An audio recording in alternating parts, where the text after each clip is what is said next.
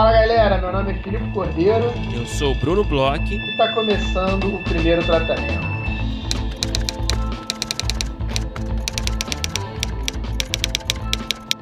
Fala Brunão, tudo bem? Fala Filipe Cordeiro, como você está?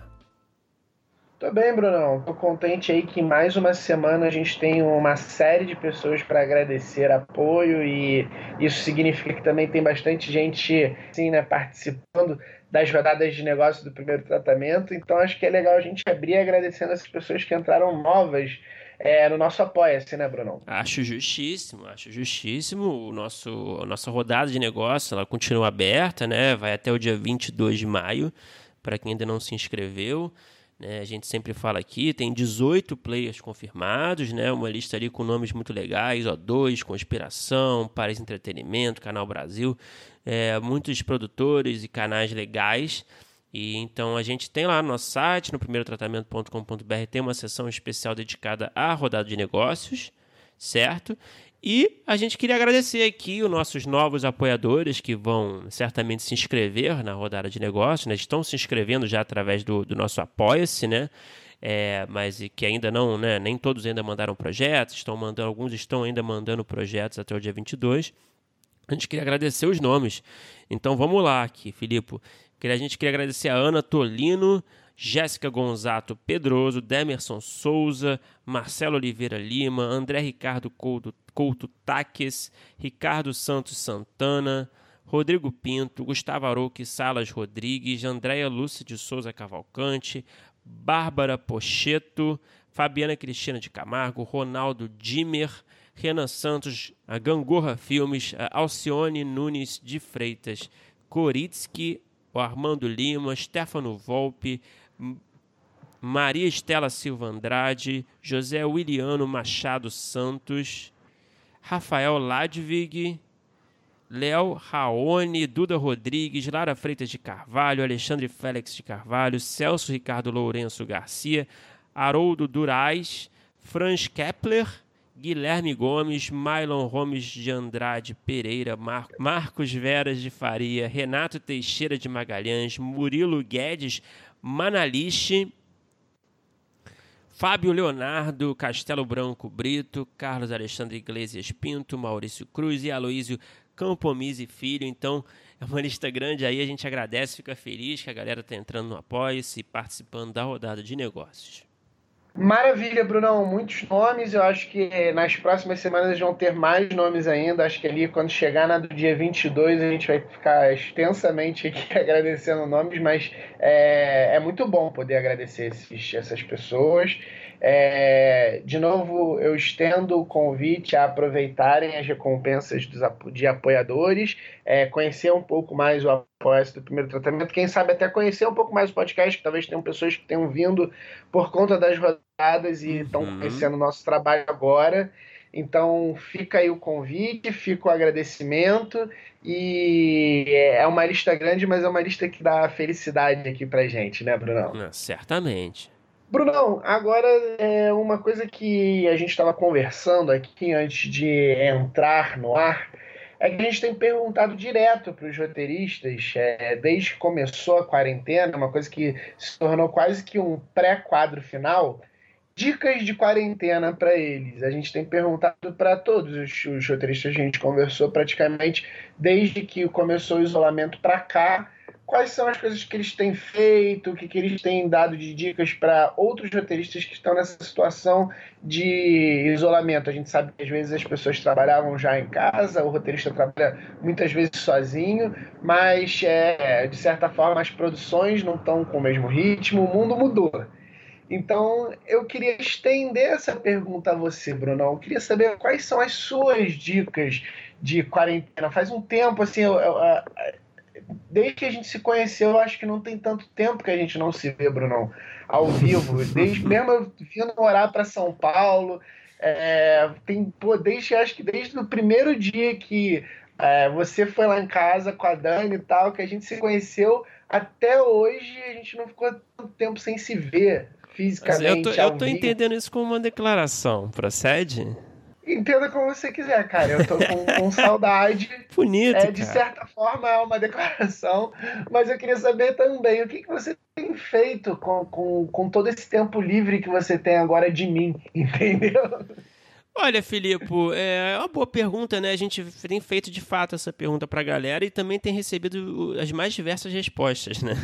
Que tem sido é. legal, né? Tem gente que está numa fase mais espiritual, né? E tem gente que está numa fase mais é, desesperançosa, né? Com, profissionalmente, tem gente que está mais estudiosa, a gente tem de tudo.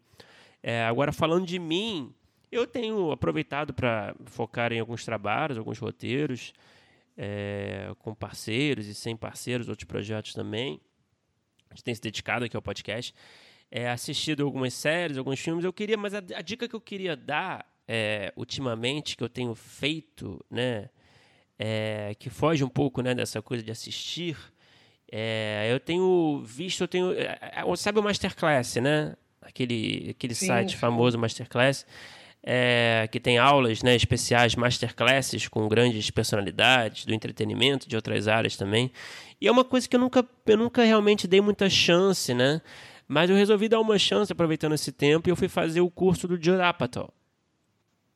Né? Hum, yeah, Que é o curso de comédia, que ele dá aula de comédia. E eu, né, a gente sempre nesses masterclasses né, online a gente não pode esperar também.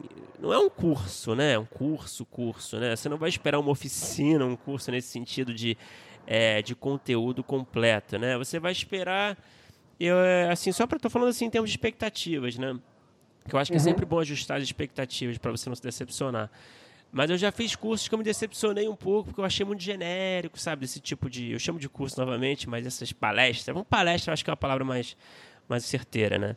já fiz essas palestras online que eu achei meio genéricas, que são superficiais, que não exploram muito é, as temáticas e, e, sei lá, o, o informações né, relevantes pra gente, né? Como roteirista. Uhum. E o Judd Apatow, eu sou um grande fã dele, cara. Eu gosto muito dos filmes dele.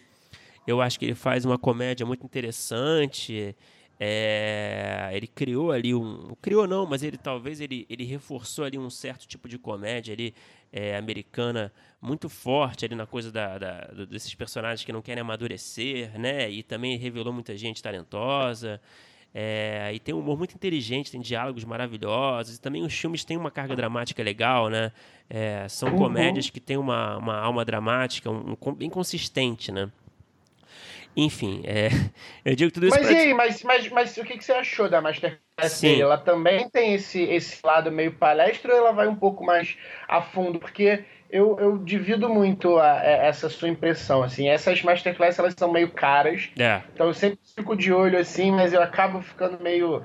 Ah, cara, eu vou ver mais uma palestra, coisas que às vezes tem esse conteúdo liberado no YouTube. Se você vê três, quatro entrevistas do cara, você monta ali mais ou menos o que, que ele fala na Masterclass, com uma edição um pouco mais é, rebuscada, né?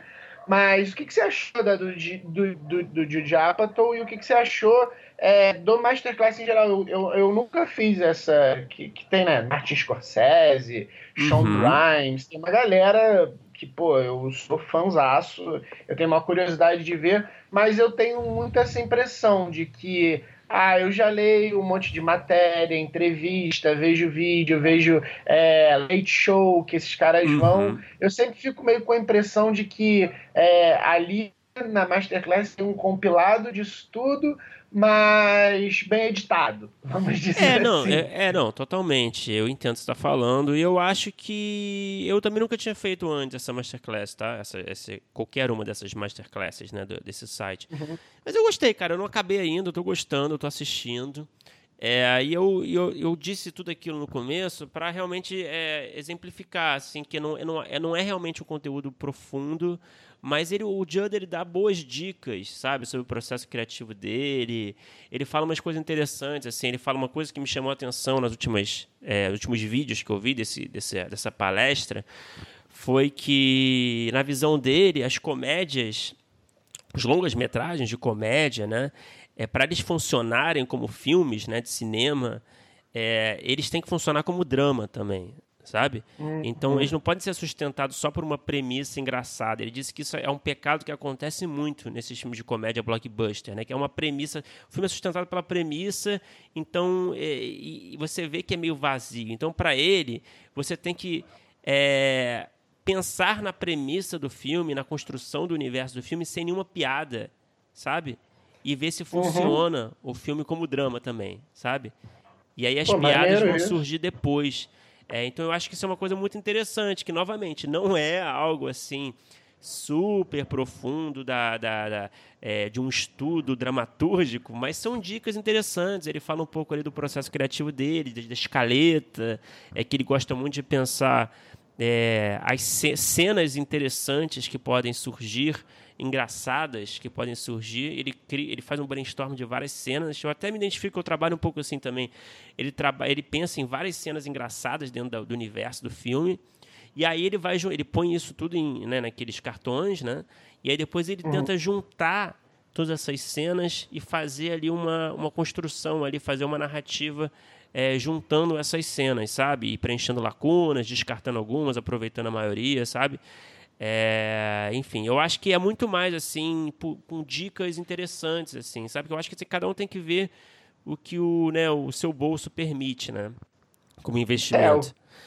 É, sem dúvida. O que o seu bolso permite também o foco, né? Porque é, tem isso, é, é, essas masterclass têm vários é, é, profissionais diferentes e imagino eu, e pelo que você está falando, que focam muito no seu próprio estilo, acaba que não fica uma coisa tão é, genérica, assim. Então também é, é legal dar uma olhada, acho que talvez em todas, né, para escolher, porque realmente são um pouco é, salgadas. Eu acho que fica, eu acho que é, eu realmente, eu acho que exatamente isso, assim, ficam muito pessoais essa, essas palestras, né? Eu acho que isso é legal também que o cara fala da experiência dele, né? Ele não fala sobre é, teorias de dramaturgia em geral, sabe? Ele até fala um pouco assim, né? E é, da, da coisa, coisas mais convencionais, mas já conta com as experiências dele. Agora também tem uns vídeos ali dentro da palestra que são descartáveis, né? Que falam a história, que ele conta a história dele, ah, que trabalhava a mãe dele trabalhava no clube de comédia, que ele entrevistava a galera quando ele era jovem. Isso aí todo mundo já sabe, quem é fã, que acompanha o cara, né? Então você tem coisas ali que são realmente descartáveis, não é uma coisa impecável, mas eu recomendo para quem é fã do, do ou para quem gosta desse tipo de comédia, para quem escreve esse tipo de comédia também eu acho que é sempre interessante é, ver o que a galera tem a dizer. É, agora, enfim, é isso. Agora eu queria saber a sua dica. O que, que você tem aí para compartilhar com a galera dessa quarentena? Bruno, é, como você falou no início, assim, é, eu tô, a, a gente está trabalhando muito por conta das questões das rodadas, é uma coisa que está dando bastante trabalho. É, mas mesmo assim, que nem você, eu estou tentando tocar um ou outro projeto é, pessoal. Na verdade, eu tô, tocando um projeto pessoal que é mais fácil, que dá para eu conseguir talvez produzir ele inteiro dentro da quarentena. É, então eu tô tocando mais esse projeto. Então até tem uma coisa assim, outros, outros projetos, outras ideias têm surgido com coisas que eu vejo tal. Eu não tô deixando é, eles tomarem muito tempo não, para ver se eu consigo focar nesse que talvez eu consiga produzir. Eu acho que eu vou conseguir produzir, vai sair em breve aí uma novidade é, em tempos de quarentena. A galera vai Mas pirar, hein? Ó, só para dar esse, já esse spoiler, não spoiler aqui, né? Mas eu sei que eu tô sabendo umas informações quentes aí desse projeto. Em breve, se tudo der certo, a gente fala um pouco mais aqui também. Mas uma coisa que eu tô, tipo, que talvez possa ser dica, porque essa coisa, né, é, como a gente conversa com as pessoas, é, é tudo muito particular, né, nesse tempo de quarentena. Eu tô tentando criar rotinas, Brunão. Então, assim, eu tô tentando não modificar tanto. É, e aí eu vou chegar na, na, nas dicas de coisas de rotina e você vai ver como pode ser que eu esteja muito louco ou talvez não. Eu tô tentando não modificar tanto é, é, rotinas que eu já tinha no dia a dia, assim, mais ou menos em casa, e, e criar outras rotinas é, em tempos que eu de repente estaria fazendo alguma coisa na rua. Então, por exemplo, um dos exemplos, eu, tô, eu, eu, criei um horário de leitura, que é um horário que eu tô um pouquinho de sol na varanda, mas às quartas-feiras à noite eu tenho entrado no site da FIFA e tem jogos completos das Copas do Mundo. E eu tenho assistido toda quarta-feira à noite, mais ou menos no horário do futebol ali mesmo, a partir de 9 horas da noite, um pouco antes do horário de dormir. Você abre a cerveja. Eu abro uma cervejinha, boto ali um jogo, escolho um jogo de uma Copa. Eu tenho, eu já vi Argentina em 86, já vi Inglaterra em 98. Aliás, tem um jogo maravilhoso da Argentina e Inglaterra em 98 que eu recomendo muito ver. É, outro dia vi um da Holanda e México, acho que aqui na Copa do Brasil. Eu tenho visto as quartas-feiras o meu futebol de quarta-feira, mais ou menos no mesmo horário, mais ou menos no mesmo estilo. A única diferença é que eu tenho visto VT. Você tá fazendo o famoso. Você tá fazendo parecido com o que eu fazia no Réveillon, cara. Que tinha, tinha o, o show da virada na TV rolando. Uhum, e aí eu botava uhum. um DVD de uma banda que eu gosto pra fingir que era show especial do Réveillon, sabe? é, aí domingo, por exemplo, tá passando na Globo às 4 horas. Eu sempre tô meio que ali almoçando tal. Eu boto o jogo da Globo também. Caramba. É, mas, é, mas Tem assim, alguém assistindo com... isso, então. É, eu, eu tô assistindo, assim, eu não deixei o futebol morrer. Agora vai voltar aí o campeonato alemão, eu acho que eu vou com, acabar Nossa, consumindo muito o campeonato alemão. na Bundesliga. Eu acho que sim. Mas, mas é muito disso, assim, de criar rotinas mesmo. É, eu tô. Eu, eu não tô. Eu, eu durante a quarentena, muita gente tem me indicado muitas séries, muitas, muitas, muitas, muitas séries. Eu não estou aumentando tanto assim meu tempo na frente do computador consumindo séries. Eu estou vendo uma, eu estava vendo o Westworld, que era uma série que eu gostava, acabou eu substituí por uma, uma outra única série que eu estou assistindo agora. Na verdade, estou vendo duas. Uma porque me indicaram pra, em termos de, de referência de, do curso lá do laboratório e aí eu tô vendo meio que didaticamente, então não, coloco nesse bolo assim de, de série para ver de bobeira. Tô vendo uma série só dessas para ver meio que antes de dormir, para desligar a cabeça, que é aquela Tiger King, que eu tô adorando, inclusive. Mas assim, eu tô vendo uma série só, tô lendo um livro só, tô vendo meu futebolzinho, tô pedindo minha, uma, uma vez por semana uma pizza, uma vez por semana um hambúrguer, é, tentando fazer um pouquinho de exercício, alongar as costas, tentando fazer algumas coisas de rotina para não transformar, sei lá, um dia totalmente ocioso, outro dia totalmente super produtivo, sabe? Porque no início eu estava caindo um pouco nisso, eu estava tentando fazer tudo num dia, aí chegava no outro dia, não tinha muita coisa para fazer, eu começava a ficar sem saber o que fazer, aí queria assistir tudo de uma vez só, ver três, quatro filmes. Isso é um perigo então, também. É, hoje em dia eu criei meio que uma rotina que eu separo é, horário de trabalho, trabalho bastante, é o, é o, que me consome mais hoje em dia, sem dúvida. Mas também até no lazer eu estou dividindo, assim, eu não tô, não pego e vejo dois, três jogos de uma vez, eu deixo lá minha quarta-feira, no máximo na quinta, se quarta-feira à noite às vezes a gente grava, faz alguma coisa diferente tal, no máximo na quinta eu vejo, porque era ali o dia da Libertadores, né, quarta ou quinta, e no domingo tô vendo também de ler meu futebolzinho, tô pedindo minha pizza um dia aqui e tal. Então eu tô tentando manter essas rotinas que já existiam antes, sabe? Enquanto eu tava em casa. Tá se virando, né? Tá se virando, como todo brasileiro aí. Né? Tô gostando de ver, cara. Acho que é uma dica diferente, né? eu acho que nós dois temos dicas diferentes aqui a dica do... do que as pessoas esperassem. A dica do jogo do, do, da Copa realmente, olha, foi me pegou de surpresa aqui, na verdade. Pô, Mas... tem uma lista ótima ali no, no site da FIFA, cara. Vários jogos bons. Cara, legal. Eu não, não, eu não nem sabia que tava rolando isso, na verdade. Mas olha, a é, gente. É, eles liberaram. Desculpa. Eles liberaram o jogo inteiro, assim. a única coisa. Eu vou, eu vou confessar o que eu queria fazer, que eu fiquei um pouco chateado com a FIFA. Quando eu hum. soube que eles liberaram, eu achei que eles tinham liberado todos os jogos de todas as Copas. A minha ideia era seguir uma seleção que eu não assisti tanto em alguma Copa. Então, por exemplo, eu, ia, eu iria ter começado a fazer essa série de jogos vendo todos os jogos da última Copa da Croácia. Eu ia ver toda quarta-feira e todo domingo o jogo da Croácia. Surtou na quarentena, é né? Foi, como é que foi o caminho da Croácia até o vice-campeonato, entendeu? Mas aí não tem todos os jogos. Tem uma lista lá com alguns jogos mais marcantes, mais clássicos. Aí eu tô, tô assistindo de acordo com. Eu tô preferindo jogos mais antigos que eu não lembro, ou jogos que foram de Copas que, que são mais recentes, mas por um acaso eu não vi, ou então tinha bebido muito, nem lembrava do jogo, entendeu? Bom, tá aí, brilhante a dica. É, e quem tiver dicas pra gente, manda também. Olha, a gente tá sempre aberto aqui para dicas, dicas das mais diversas também aqui no nosso e-mail, primeiro tratamento podcast@gmail.com, certo, Felipe? Acho que chegou a hora de falar do nosso convidado.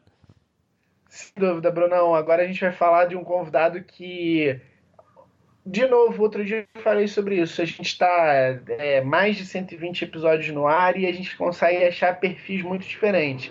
É, a pessoa que a gente conversa hoje, né, tem um perfil de produção, de superprodução num sentido de uma quantidade de produção, não uma, um, um dinheiro, né, de produção. Um cara que durante a quarentena lançou um monte de coisa. Antes da quarentena lançava um monte de coisa é roteirista também, mas um produtor é, dos mais criativos e dos mais presentes no mercado e que contou para gente muito sobre processos, né? Não tinha como fugir é, desse, do papo com ele de processos, principalmente de produção e roteiro barra produção, mas também contou muito sobre a história dele, que é uma história muito diferente, assim, acho que a gente conversou com Ali Muritiba há pouco tempo, também tinha uma história muito diferente até chegar no cinema, a dele também é muito diferente, então conta pra gente, com quem que a gente conversou, Bruno? A gente conversou com o Cavi Borges. Todo mundo conhece o Cavi, né? O Cavi é um cara que tá aí, né, no, na cena audiovisual aí, carioca, brasileira há muito tempo cara que, como o Filipe disse, já fez muita coisa e continua fazendo muita coisa. O cara não descansa, o cara não assiste jogo da Copa do Mundo, o cara não assiste Masterclass do Apatal. O Cavi, ele trabalha muito, cara, é impressionante. Eu fico, assim, admirado, assim, a quantidade de conteúdo que ele produz e e ele viaja e está sempre viajando e produzindo também. Ele não parece que pela, pela nossa conversa a gente aprendeu isso também, né? Ele está sempre aproveitando para produzir conteúdo até quando ele vai viajar, lazer, viajar para um festival, ele, ele aproveita e filma alguma coisa, e ah, vamos fazer um filme depois com isso. ele realmente é um cara muito. Pra inter... ele tudo vira locação, né? É, ele é um cara muito interessante, cara. É um cara que representa melhor do que ninguém essa coisa do cinema de guerrilha, né? De poucos recursos, mas muitas ideias e muita força de vontade, e também de cinema de galera, juntar a galera. E, enfim, o Cavi, ele é roteirista, diretor, produtor, só para citar alguns trabalhos, né? Ele foi o responsável pela Cidade de Deus 10 anos depois, com um documentário aí, é, que como o nome sugere, é, tratou aí o, o, universo do Cidade de Deus, de pessoas, atores, é, os personagens, 10 anos depois, que fez muito sucesso. Ele também fez o Vida de Balconista, que é foi uma série muito boa com o Matheus Solano. Fez o, o Sete Minutos, Engano, fez vários curtas, longas, é, filmes aí de todos os tipos, trabalhando com muita gente. É, e o papo foi muito gostoso, assim, foi muito informal, como, como o Cavi é, né? Um cara super informal. eu gostei bastante. Foi excelente, cara. Se a gente fosse fazer a lista de todos os trabalhos dele, ia ser maior do que a lista de agradecimentos do Apoia-se. É, é um cara super premiado também, ele viaja inclusive, para ir em festivais, para ganhar prêmios, que é o caso. E, e foi muito bom conversar com ele. Vamos escutar aí, que foi super divertido e informativo.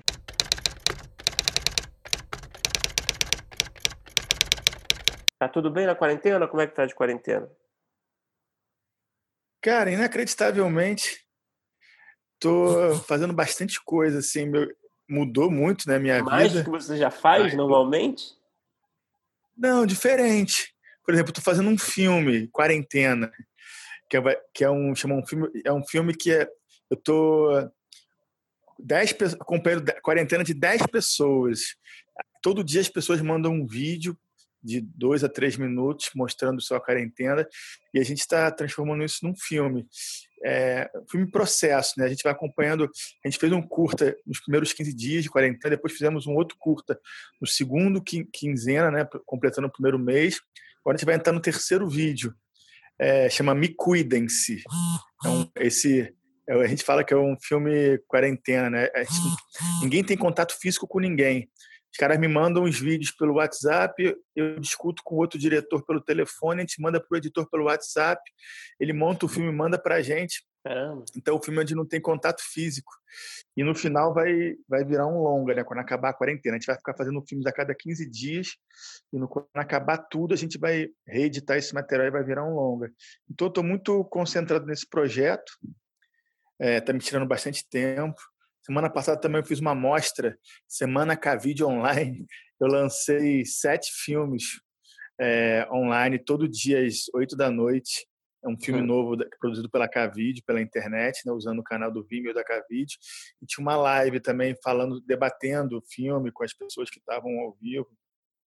Fiquei inventando coisa, cara. Eu sou meio inquieto, assim. Não consigo não fazer nada. Você não ia ficar parado, então já né? tô aí.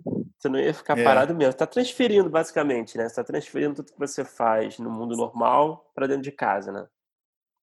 É, exatamente. É uma parada interessante, assim, que a gente está tendo que se readaptar nessa né, nova realidade e pensar um pouco. Eu tenho um pouco de dificuldade, apesar de trabalhar com cinema, com tecnologia, né? Eu sou todo enrolado com coisa de live, uhum. coisa de, de podcast, coisa de internet. Então, estou sendo obrigado a aprender isso, a usar, praticar mais isso e me adaptar a isso, senão não, não vou conseguir fazer minhas coisas, entendeu? E está sendo bom também. Já dei duas aulas online, é, eu dou aula de cinema também né, na IAD, no Instituto de Designer, uhum. e também fiz uma palestra para a Faculdade da Faixa, estavam debatendo esse filme Meu Quarentena, aí Me Cuide-se. Então, inclusive usei esse Zoom também, né? Criei também um curso online também. Dei sorte que eu já tinha antes dessa quarentena, eu já estava produzindo esse, cur esse curso online, né? Como fazer cinema de baixo orçamento. Uma produtora me convidou e a gente filmou durante uma semana, eu falando aí 10 horas de conteúdo. E aí o filme, esse curso ficou pronto, aí rolou essa quarentena. De uma certa forma, foi um momento bom assim para divulgar. A gente está vendendo curso para caramba.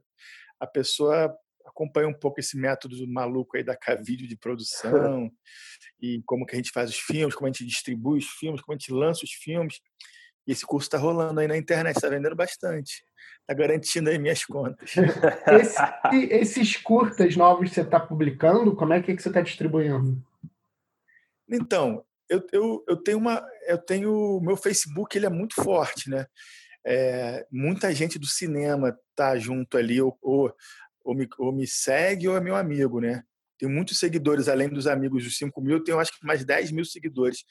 E é muita gente do cinema. Então, assim, eu posto um filme, eu lancei um filme do Sérgio Ricardo semana passada, Bandeira de Retalhos, um longa. O Sérgio Ricardo, que é um cineasta que estava muitos anos sem filmar, que é o irmão do Dib Luft, que é músico também. Em uma noite deu mais de mil visualizações, um longa, cara. Pela internet, assim, tipo, é, eu estou conseguindo fazer e eu, a gente produz muito filme, né? E a gente estava programando aí várias mostras aí para lançar, festivais aí, parceria lá com estação. E aí quando isso tudo parou, né? Eu tive, eu resolvi, cara, eu tô cheio de filme aqui, o que, que eu vou fazer? Eu ia lançar alguns filmes no cinema, e não, não sei quando vai acontecer isso. Então eu resolvi transferir isso tudo online. E aí eu boto no meu, no meu Vimeo e aí eu compartilho nas mídias sociais, no, principalmente no Facebook. Eu administro umas 30 páginas, assim, é, no Facebook, oh. é, tipo Recine, é, Cineclube Ação e Reflexão, Tempo Glauber. São várias páginas relativas a cinema que eu que eu sou a pessoa que alimento essas páginas. Então, quando eu lanço um filme, eu, eu compartilho nesses, é, nessas páginas e aí rapidamente aquilo se realiza ali quer dizer, não, é, não chega a ser um porta dos fundos, mas um longa ser visto por mil, por mil pessoas é, numa noite. É bastante muito coisa. bom, né? É. é. Ô, Cavi, deixa eu, deixa eu fazer uma pergunta é, mais assim de origem, né? Contar, mostrar a, esse, essa, esse lado inicial ali da sua carreira é, e também da sua paixão pelo cinema. Eu acho que é interessante a gente conversar sobre isso. É, porque você é um cara, pô, eu conheço que. Você é um dos caras que eu conheço que mais entendem, sabem, conhecem referências, assistem filmes. Você sabe, né, você tem a sua locadora Cavídeo, que tem todo tipo de filme. Eu queria entender, assim, para alguém como você, como é que surgiu essa paixão pelo cinema, como é que foi esse envolvimento com o cinema lá atrás, quais eram as, as primeiras referências, o que é, como é que se explica, assim, essa sua proximidade com o cinema? tá, minha história é engraçada, né? Eu era do judô, né? Atleta profissional de judô. Desde quatro anos de idade faço judô, né? E em 96, eu tinha 20 anos, mais ou menos, eu ia para as Olimpíadas, lutar lá nas Olimpíadas de judô. E aí, nas vésperas, eu sofri um acidente, quebrei a costela, não pude viajar. E aí tive a ideia maluca de abrir uma locadora na Cobal ali do Maitá. Minha mãe tinha uma loja ali na Cobal que não estava sendo usada. Eu sempre fui meio empreendedor, né? Eu sempre na época o judô não tinha patrocínio, eu era DJ de festa. Eu hum. venho com a competição de judô, trazia kimono do Japão para vender. Sempre dei meu jeito, assim. E aí, quando eu machuquei a costela e não pude viajar, a mãe me ofereceu a loja lá para mim usar ela de alguma forma.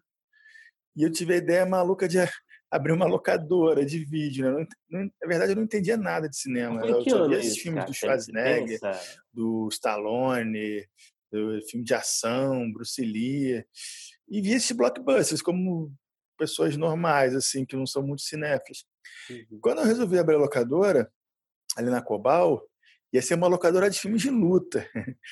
Com certeza não ia, não ia dar muito certo, mas era o meu, era o meu universo, assim, na minha vida era um pouco só nesse universo da luta, assim. Só que aí aconteceu uma coisa interessante. Eu não tinha dinheiro para pagar um despachante para tirar as documentações, para abrir a loja, e eu mesmo resolvi fazer. E aí, em vez de demorar um mês, demorei um ano para conseguir toda a documentação.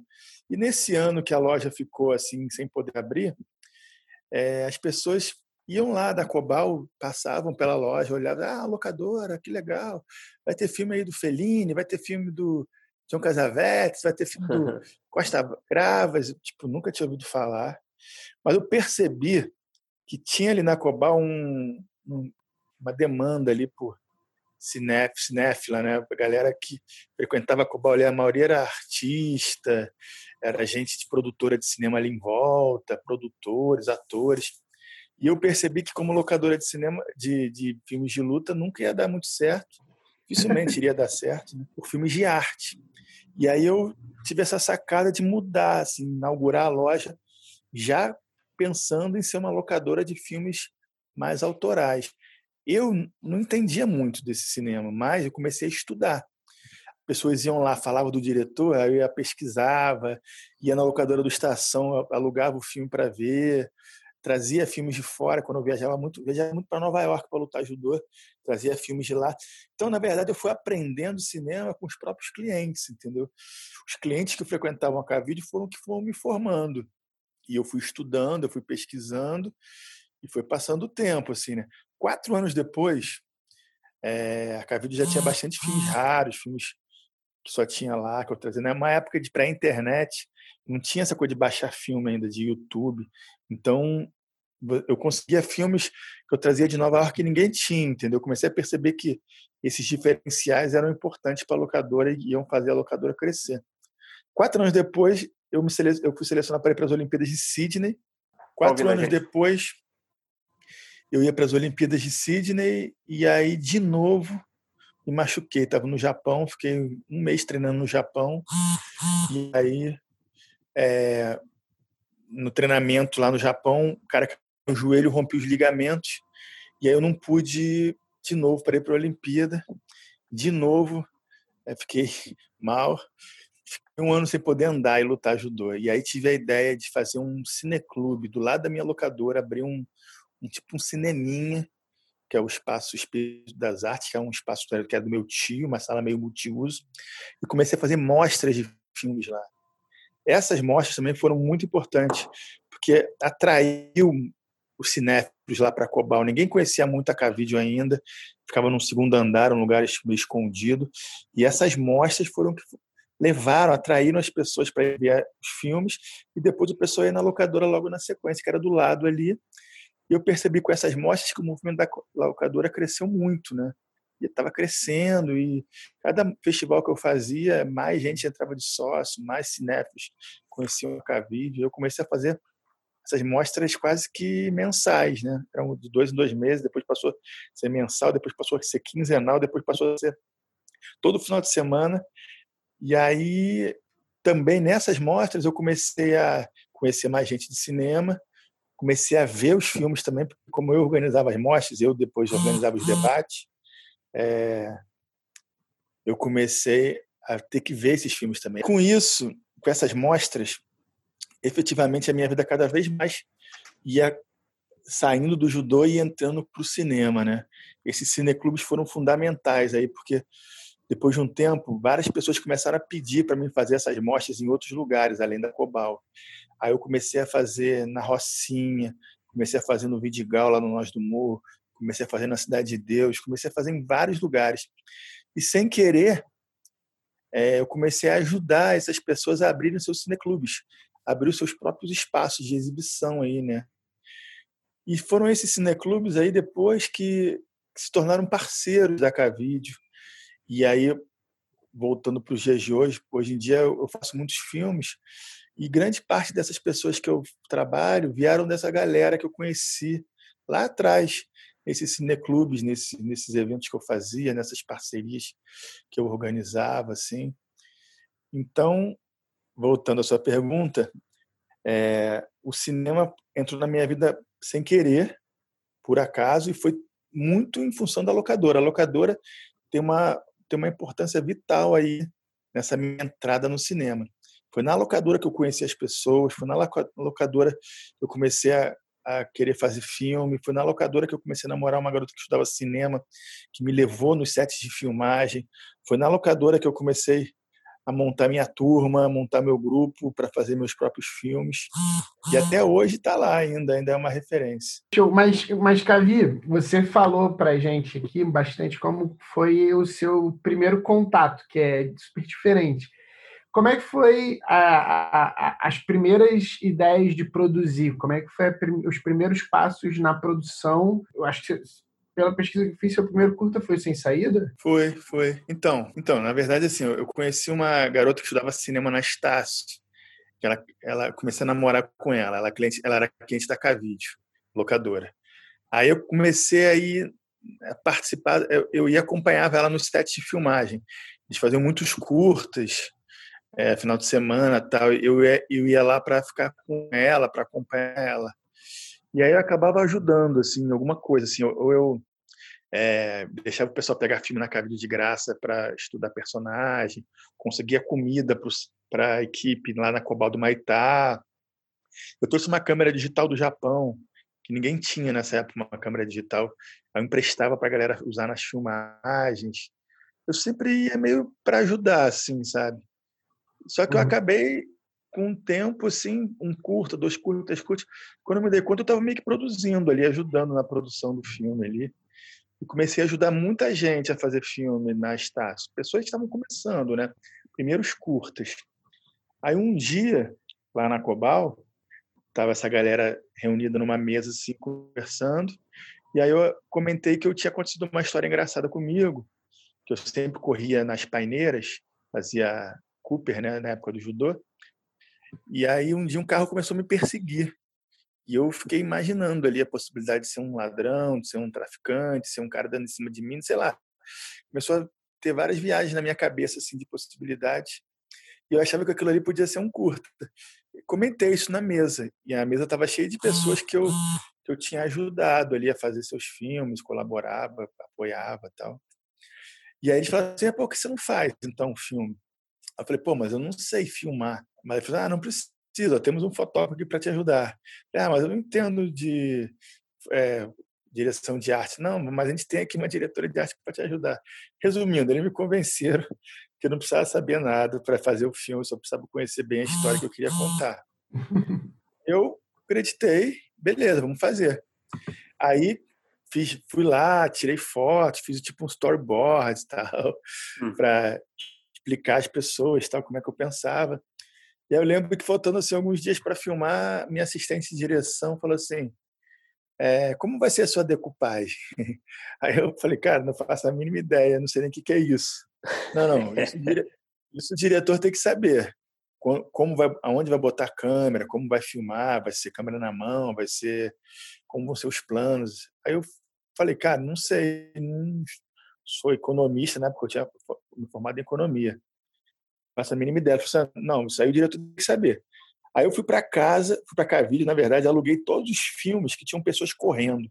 Corra Lola Corra, O Encurralado, do Spielberg, Beleza Americana, Marathon Man, todos os filmes que tinham gente correndo, sendo perseguida. Eu peguei, levei para casa, vi e comecei a copiar os planos desses filmes. Né? Então a minha decupagem era assim: plano 1 um do meu filme é igual ao plano do filme Corra de uma hora e dez. Plano 2 é igual ao plano do filme Beleza Americana de uma... Aí meio que decupei o meu filme em função copiando os planos desses outros filmes, entendeu? E aí o pessoal meio que entendeu, assim, de uma certa forma que eu queria. E a gente fez esse curta. Foi uma semana de filmagem lá nas Paineiras, uma equipe de 15 pessoas, assim, todo mundo de pessoas que eu tinha ajudado já, que eram meus amigos, que eu tinha colaborado nos filmes dele. E aí foi uma experiência muito legal, assim, o filme ficou ruim, ficou tosco. Tem até no YouTube aí para ver. Mas foi uma experiência interessante, assim. E eu comecei a querer fazer outros filmes, mais filmes, assim. E aí foi passando o tempo, foi passando o tempo, comecei a me envolver mais com cinema. E aí em 2005, isso foi em 2000, 2001, logo depois da Olimpíada, assim, que eu não consegui ir, esse primeiro filme.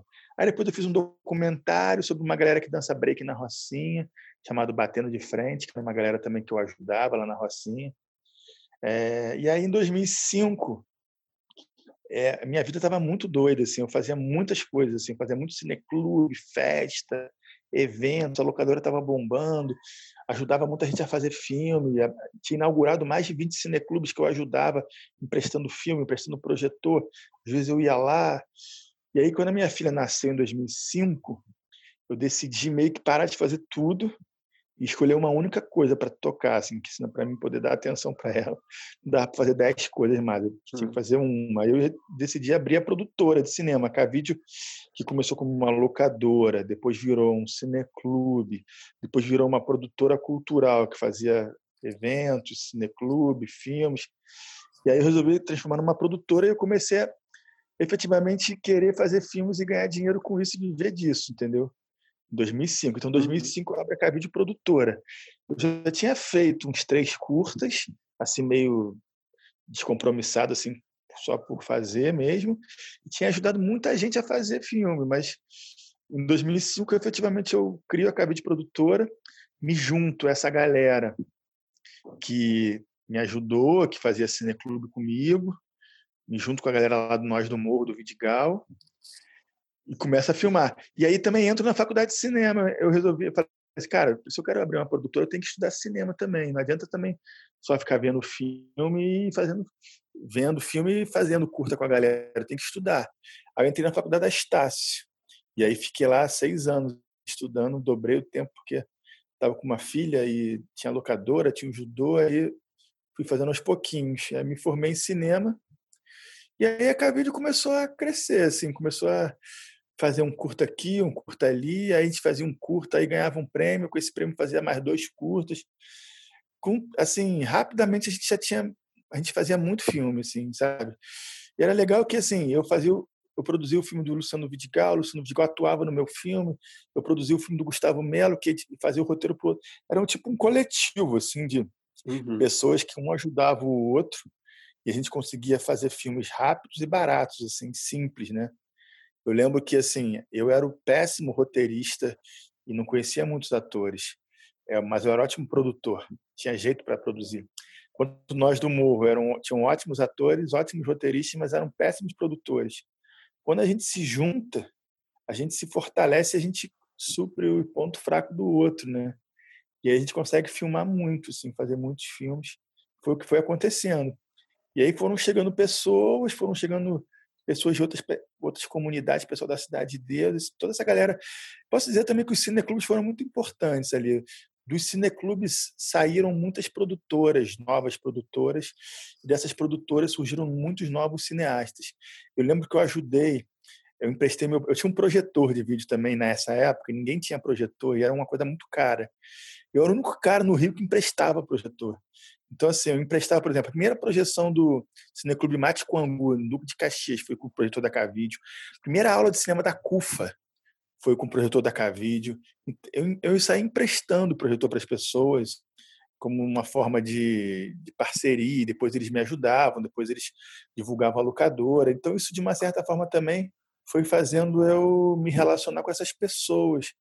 E essas pessoas que futuramente viraram meus, ainda são hoje em dia meus parceiros e que trabalham comigo, às vezes ganhando menos ou ganhando nada, e a gente consegue, juntando forças, produzir pra caramba, né? A gente faz, cara, ano passado a gente filmou 10 longas, 20 curtas, três séries de TV, é, uns 30 videoartes, uns 10 clipe, muita coisa. Assim, eu acho que em termos de quantidade, nenhuma produtora do Brasil faz tanta filme quanto a Cavide. Só para você ver, esse, fala, ano, esse ano a gente já fez cinco curtas e um longa. Esse ano. e, na, e na quarentena agora, a gente já fez três curtas. Eu acabei de fazer um curta de ontem para hoje com a minha mulher aqui. Minha mulher também é pilhada. A gente fez um curta para escrever no, no Itaú Cultural, que, tá, que abriu o edital. É, e a gente fez um curta quarentena aqui, experimental aqui. Então, assim, a gente, a gente está tá se sentindo muito culpado aqui, né? cara. Você está fazendo a gente se sentir muito culpado aqui. Todo mundo que está ouvindo a gente, com Não. certeza também, cara. Não, na verdade, sim. Eu acho que, o, que para mim, o que, eu, o que eu percebo é assim, eu, aprendo, eu entendi que eu, eu, cada um tem o seu método. Eu aprendo muito fazendo, né, na prática. Eu fiz faculdade de cinema, mas é, não consegui fazer filmes na faculdade. Muita burocracia com equipamento. Todo mundo queria ser diretor. Uma, uma sala de 30 pessoas, 29 queriam ser diretores. Aí, como é que você faz um filme só com um diretor? É. E assim, e aí eu na verdade, na faculdade foi bom assim para estudar a parte teórica e tal, mas a parte prática eu aprendi muito com essa galera que eu conhecia nos cineclubes. Então eu comecei a fazer muito filme meu e filme dos outros. E cada filme que a gente fazia, eu aprendi uma coisa nova, né? Tipo um jeito de filmar diferente, eu testava outros atores, uma outra história. Então eu percebi que cada filme que eu fazia eu ia, eu ia melhorando, eu ia evoluindo, eu ia uhum. aprendendo, entendeu? E aí eu sempre vi isso como uma coisa muito positiva, assim, de fazer. Não ter medo de também fazer filme ruim.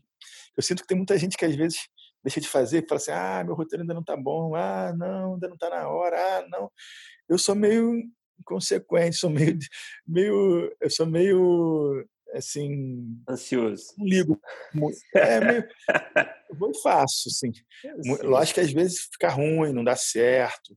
Às vezes é, não fica como eu queria, mas de qualquer forma eu sempre aprendo alguma coisa ali, entendeu? Essa coisa de querer de fazer, de não ter uma transformar um filme numa coisa difícil, complicada, que rola um pouco isso, né? Tenho, cinema brasileiro tem esse trauma, né? Tipo, fazer um longa-metragem é uma coisa é, que, difícil, demora anos, não tem dinheiro, não tem apoio, não tem para quem lançar, não tem. Então assim, eu sempre falei, cara, não, eu não posso é, carregar essa, essa dificuldade comigo, assim. Eu sou um cara muito prático, assim, sabe? Ô, Cavi. Eu penso uma parada, vou e faço. Uhum. É, a partir do que você falou aí, eu acho que é uma coisa que eu fico, que eu fico curioso para saber, né? Eu queria saber como é que é o seu processo, geralmente, é, criativo ali, se você tem uma metodologia, quando você vai começar um filme, seja ele ficção, seja ele documentário, você sozinho, você e seus parceiros, né, que é o caso geralmente, vocês seguem uma, etapas, uma convenção assim de etapas mais tradicionais, vocês vão, vão na marra, vão descobrindo o filme no, no processo, já fazendo. Você tem esse, já, você consegue organizar assim esse raciocínio na hora dessa da criação? Então, eu tenho, é, eu tenho vários processos, mas assim, uma, talvez o principal seja é, o dinheiro, né? Tipo, é, tenho, tenho, quero fazer um filme. Quanto dinheiro que a gente tem? A gente faz um filme com o dinheiro que a gente tem, sacou? Uhum. Assim, tenho dois mil reais. Qual filme dá para fazer com dois mil reais, entendeu? Então, às vezes, ser, parte desculpa, do dinheiro... só para aproveitar, pegar carona aí. É, não sei se você pode abrir para gente, mas geralmente costuma ser qual o orçamento médio, assim, dos filmes que você faz? Cara, varia o dinheiro que a gente tem, entendeu? Se a gente tem 2 mil, o orçamento é 2 mil. Se a gente tem 100 mil, o orçamento é 100 mil. Até falo isso no meu curso, que foi uma coisa que eu ouvi do Adirley Queiroz, que é um cineasta da periferia de Brasília, e daquele filme Branco Sai, Preto Fica. Ele falou uma coisa que ficou na minha cabeça, assim. O orçamento do filme é o dinheiro que você tem. Você não vai deixar de fazer porque não tem dinheiro. Se você tiver 2 mil, você vai fazer o filme com 2 mil. Se você tiver 100 mil, você vai fazer o filme com 100 mil. Eu acho que aí você vai poder pagar melhor as pessoas, você vai poder fazer uma coisa com mais calma. Mas você não vai nunca deixar de fazer o filme porque você não tem dinheiro, porque você tem pouco dinheiro. Você dá o seu jeito, você chama as pessoas para fazer de graça, consegue a câmera emprestada, consegue um parceiro, entendeu? O importante é, é fazer. E o orçamento vai variar o dinheiro que você conseguir. Às vezes consegue antes, às vezes consegue durante Por exemplo, Cidade de Deus, dez anos depois, foi um pouco isso. Eu tive essa ideia, falei, cara, vou fazer esse filme. E era dez anos depois. Então, tipo, era 2000, eu tinha que eu tive a ideia no início do ano, eu tinha que fazer o filme até o final do ano, para senão ia, não ia ser mais 10 anos depois, ia ser 11 anos depois. e aí eu reuni vários amigos meus que eu sabia que gostariam de fazer esse filme. Falei assim, eu fiz uma reunião lá, eu lembro bem esse dia assim, juntei vários realizadores da periferia, juntei a galera lá do Vidigal, do Nós do Morro, falei assim, ó, tem essa ideia aqui, Fernando Meirelles autorizou a gente a fazer. Eu acho que esse filme aqui vai ser um filme campeão, vai ser um filme que vai dar certo. A gente vai conseguir patrocínio, a gente vai conseguir fazer um filme maneiro e vai bombar. Quem está afim de começar a fazer? A gente não tem dinheiro nenhum agora.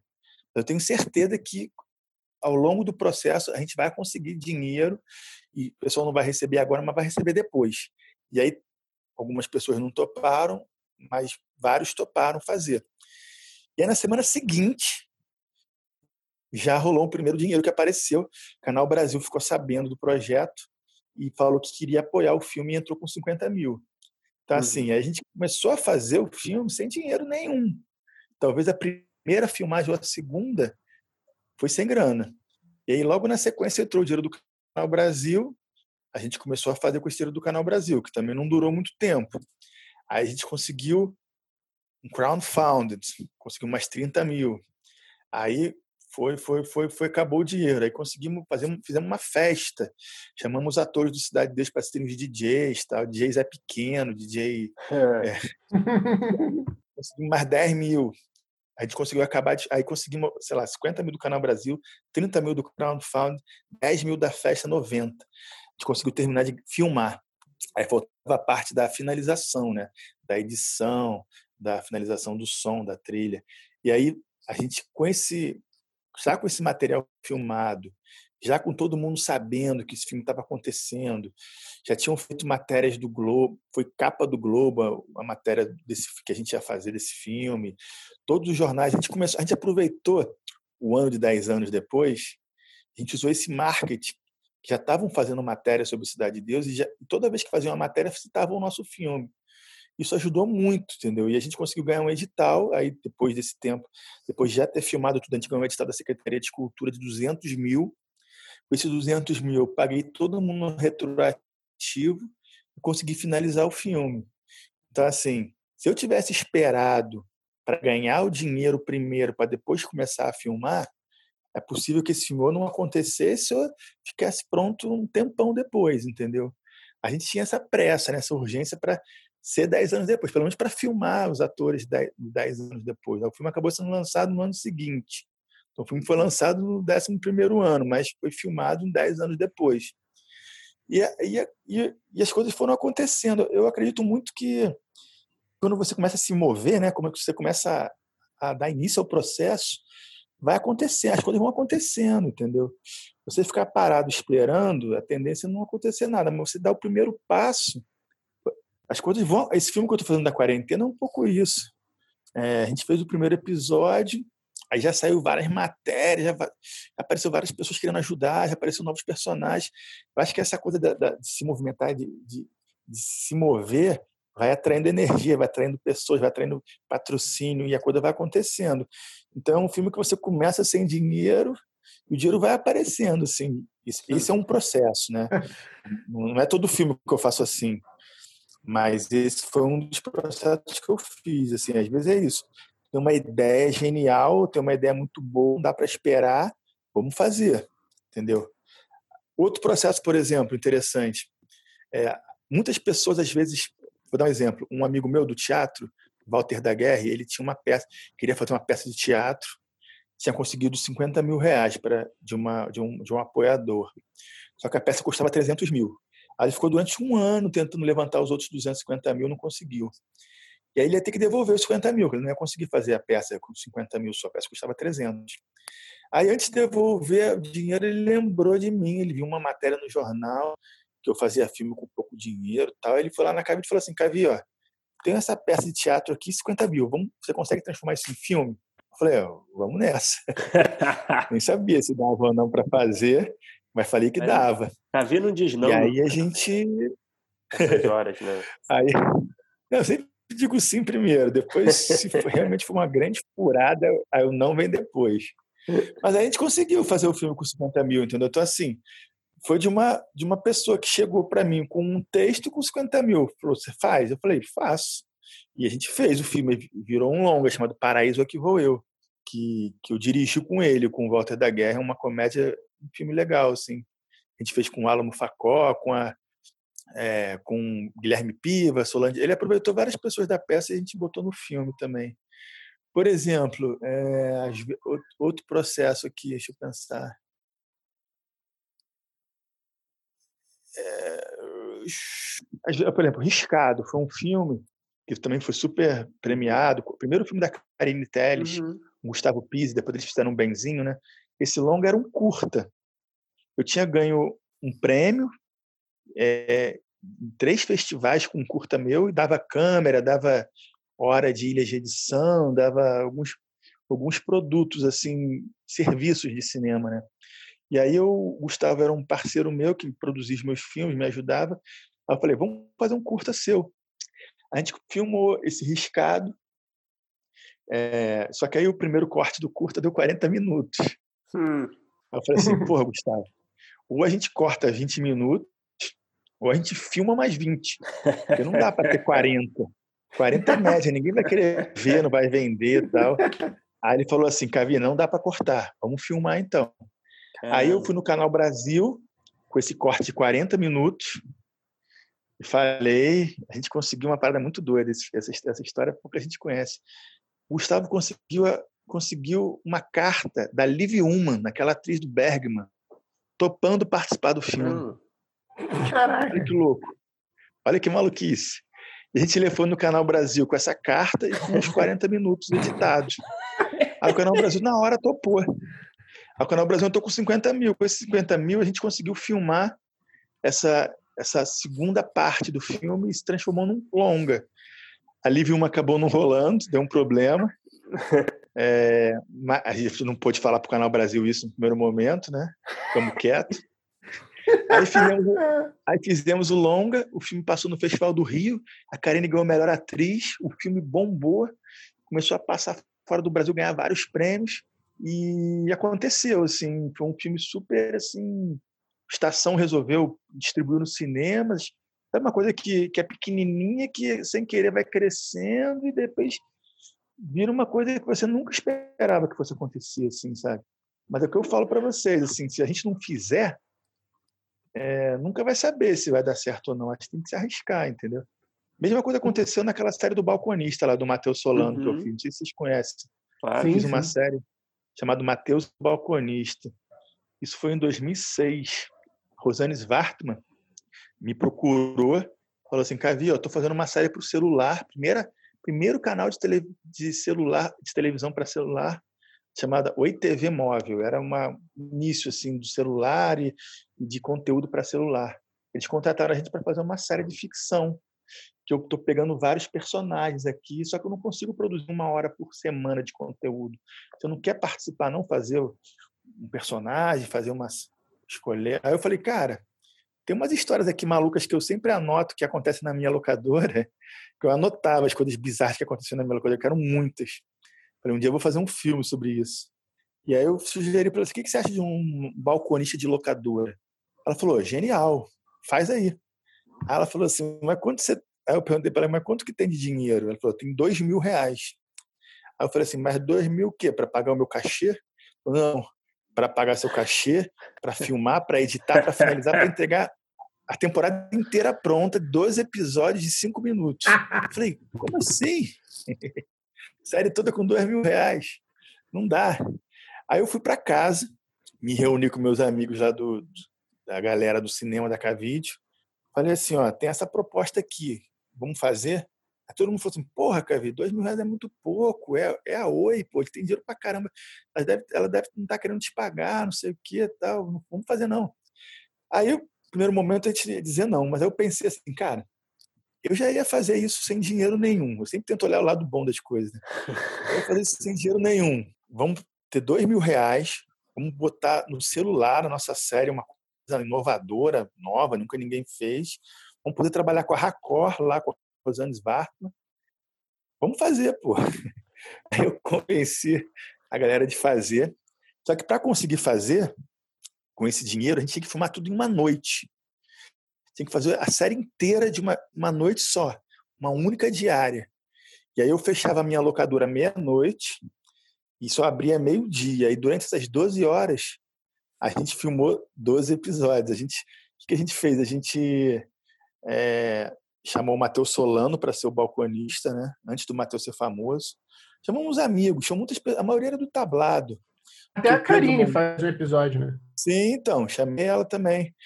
O Pedro Monteiro era meu, muito meu amigo, e eu, eu chamei e falei assim: pô, Pedro, me ajuda a fazer essa série. E ele chamou uma galera do tablado. Então tinha o Alamo Facó, tinha o tinha o próprio Gregório do Vivier, tinha Alex TX, tinha uma galera, esqueci agora o nome, uhum. assim, mas tinha muita gente, a maioria do tablado. Carolina Chalita, Karine Teles. Karine Teles fui eu que consegui pela Cavide, pelo Gustavo Pise. Mas o Pedro trouxe essa galera que veio do tablado. E aí o Matheus era o protagonista, ele era o único que ficava os episódios inteiros. E cada episódio era, era uma pessoa diferente. Então eu dava 50 reais para cada um, o cara ia lá, gravava a cena dele e ia embora. Aí chegava outro ator, gravava a cena dele e ia embora. Tinha que gravar em plano sequência, não podia ter corte para não precisar pagar editor, entendeu? Então, cara, a gente filmava Cara, é muito... num plano único. Essa é estratégia de guerra gente... total, né, cara? E assim, tinha a locadora que já era a locação, a luz era da própria locadora, o cenário já estava montado, estava tudo pronto ali já, entendeu? Eu me lembro que eu paguei, sei lá, 800 reais para o Matheus Solano, que ele ficava em todos os episódios. É, paguei 300 reais para câmera, 300 reais para o cara do som e pagava 50 reais para cada ator. E a gente filmou de meia-noite até meio-dia. As pessoas, o legal é que as pessoas eram do teatro, então eles improvisavam, eles inventavam, às vezes mexiam o roteiro, mas era como se fosse quase um esquete, assim, entendeu? Não tinha corte. Era do início ao fim, a gente se ria pra caramba, se divertia. Aí fizemos a série, consegui fazer. Entreguei. Cara, aí ela passou um mês, ela falou assim: Cavia, sua série bombou, é a mais vista, faz mais. Aí fui lá, eu fazer mais uma temporada. Resumindo, fiz seis temporadas, 60 e 72 episódios. O orçamento foi sempre o mesmo? Sempre dois mil reais. Sempre não, não, não, não teve bônus para as outras temporadas, não, não? Não teve. Reclamamos, mas não teve. Mas, cara, mas teve um diferencial. Teve uma coisa que fez toda a diferença. Eu topei fazer, desde que depois que passasse na Oi, que passasse no telefone lá tal, pudesse ser meu esse conteúdo, entendeu? Não ser da Oi. Isso aí foi fundamental. O que aconteceu? O Matheus Solano, é, quando acabou isso tal, eu, eu botei os episódios no YouTube para divulgar para a galera, porque muita gente não conseguia ver no celular. Essa coisa de Bluetooth era uma coisa muito nova, ninguém tinha, nem eu conseguia ver, não sabia quem estava vendo, quem eram essas pessoas que estavam vendo, que ela falava. Era uma parada meio teste ainda, né? Era uma coisa meio piloto. Quando eu botei no YouTube, é, o Matheus começou a fazer uma série da Globo chamada Maísa e começou a ficar conhecido. Aí ele fez uma novela que ele era um gêmeo, né? Acho que Viver a Vida, sei lá, que eram dois gêmeos. E aí eu comecei a perceber que as visualizações no YouTube estavam bombando, assim, cada dia tinha mil, duas mil, três mil pessoas vendo. Falei, caraca, é, lógico que era por causa do Matheus, né? A gente falou, como que a gente pode reverter isso em dinheiro, né? Como que eu posso fazer isso gerar algum dinheiro para gente? Aí eu fiz umas coletâneas de DVD e comecei a vender. E aí vendeu mil DVDs, sei lá, foi legal, mas nem era tanto. Aí um dia um amigo meu me ligou e falou assim, Cavi, tô aqui no Camelódromo, aqui na Uruguaiana, vem pra cá agora para você ver uma parada que você vai ficar louco. Quando eu cheguei lá, cara, todos os camelôs tinham o DVD do Matheus o Balconista, assim, pirata. Eu lembro que eu, que eu tirei até uma foto, assim, que, que tinha, assim, o filme, o filme do Scorsese, Ilha do Medo, com Leonardo DiCaprio, cinco reais, Tetro, do Coppola, cinco reais, e Balconista a 15 reais, ou seja, eu valendo mais que o Scorsese que o Coppola. Aí eu tirei uma foto, mandei para um amigo meu do Globo, Rodrigo Fonseca, que trabalhava no Globo, e ele fez uma matéria, assim, no domingo, que é o dia que o pessoal mais lê jornal, falando assim: depois de Tropa de Elite, o novo hit dos camelôs é Matheus o Balconista. Nem era tanto, né? Ele falou isso porque ele é meu amigo, né? E aí, no dia seguinte, eu recebi três telefonemas de canais de televisão querendo comprar. E aí eu vendi para os três.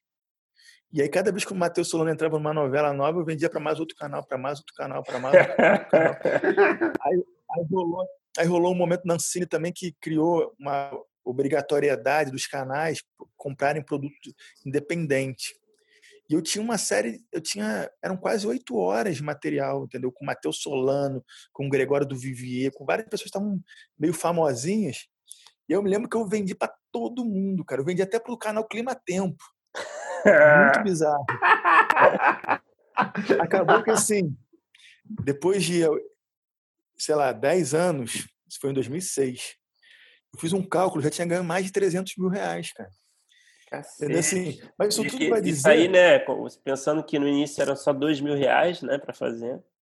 Então, aí você voltando atrás no tempo, você pensa, cara, se eu não tivesse topado fazer por dois mil reais, eu não teria ganho esses 300 mil depois, entendeu? Então, assim, eu acho que, é, lógico que eu não sabia que isso acontecia, mas você também só consegue faz, é, conquistar as coisas fazendo, né? Se você não se arriscar, você também nunca vai saber se vai dar certo, se não vai. Por exemplo, o Riscado, a gente nunca imaginou que, que fosse ser um sucesso, que fosse dar certo, entendeu? Então, eu sempre estou me arriscando, estou sempre tentando, buscando novos projetos, novos parceiros. Quando o cara chega com um projeto aqui, eu sempre acho que pode ser uma nova mina de ouro aí, tá?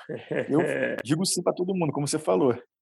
Várias vezes eu me arrependo depois também, mas muitas vezes dá certo, entendeu? Mas eu nem lembro mais da pergunta que você fez. Não, não tem problema nenhum. É, a resposta foi ótima. Mas, Cavi, eu imagino que esse processo todo às vezes deve gerar uma ansiedade grande. É, eu te pergunto até se tem, tem alguns que, sei lá, você não consegue finalizar ou, ou sei lá, quebra para conseguir depois começar a dar retorno. E desses projetos, tem alguma coisa, você falou que fala sim para quase tudo e tal, mas você, depois de, pô, eu também vendo assim, tem, sei lá, mais, mais de 100 produções que você já fez entre curtas, 200. longas, 200 produções. 200 filmes. Você já conseguiu identificar, de certa forma, uma coisa que, algum tipo de padrão que você é, depois desse tempo, consegue fazer com um pouco menos dessa ansiedade, com um pouco menos de, de risco, vamos dizer assim? Não, com certeza, cara. Porque, assim, como eu falei, eu vou aprendendo com a experiência prática, né? Me ferrei muitos, muitos sims que eu disse, me arrependi profundamente. Não só em função, às vezes, da pessoa, às vezes do projeto, ser uma grande furada. Era, tipo, me enrolar, assim, sabe? Tipo, me usar também. Aproveitar essa minha expertise de produzir com pouco dinheiro, depois que fica pronto, o cara me dá um chute na bunda. Aconteceu várias situações.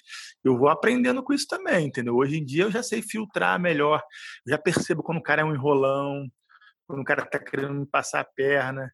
Eu já tenho essa, já, já entendo. Quando o cara começa a falar muito, começa a dizer que é isso, que é aquilo, que é fodão, que o filme vai ganhar prêmio, que é genial, tal, já começa a perceber pelo jeito que o cara fala, se apresenta, que às vezes é uma furada, que não vale a pena entrar. Então, hoje em dia, é, cada vez menos, eu estou dizendo sim, na verdade, mas eu tenho filtrado bastante e tenho escolhido melhor os meus projetos. Antigamente eu dizia sim para tudo, hoje em dia não tanto. E hoje em dia também eu estou num processo mais de querer ser diretor, entendeu? Eu estou diminuindo mais essa coisa da produção e focando mais meu minha carreira de diretor. É uma coisa que eu estou querendo agora, um novo momento da minha vida.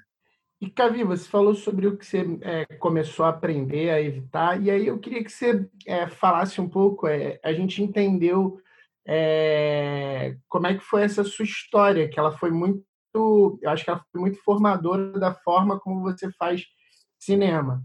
Mas eu queria saber o que, que você daria de dicas para roteiristas, barra produtores, que estão pensando em se autoproduzir. Eu, tipo, eu entendi muito o quão importante é, criar um grupo, né? Eu acho que talvez seja uma das coisas que, que mais me chama a atenção em todas as suas respostas, como, como é importante conseguir até, até uma, uma coisa de convencimento das pessoas e, e, e, não só network, mas eu acho que tem uma coisa que é um pouco maior mesmo, das pessoas acreditarem nos projetos por conta das pessoas.